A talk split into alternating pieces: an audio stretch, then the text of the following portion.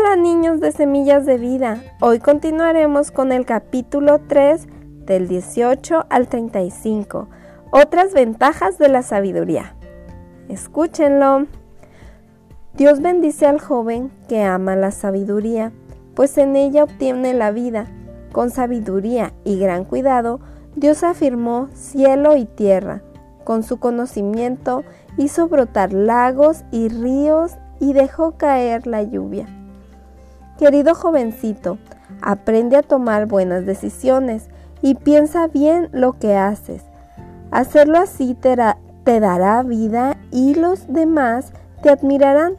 Andarás por la vida sin problemas ni tropiezos. Cuando te acuestes podrás dormir tranquilo y sin preocupaciones.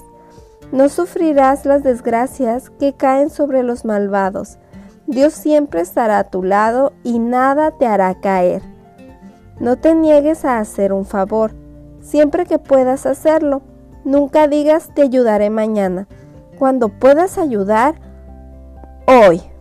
Nunca traiciones al amigo que confía en ti. No andes buscando pleitos si nadie te ha hecho daño. No envidies a los violentos ni sigas su mal ejemplo. Dios no soporta a los malvados, pero es amigo de la gente honrada. Dios bendice el hogar del hombre honrado, pero maldice la casa del malvado. Dios se burla de los burlones, pero brinda su ayuda a los humildes. Los sabios merecen honra y los tontos la deshonra.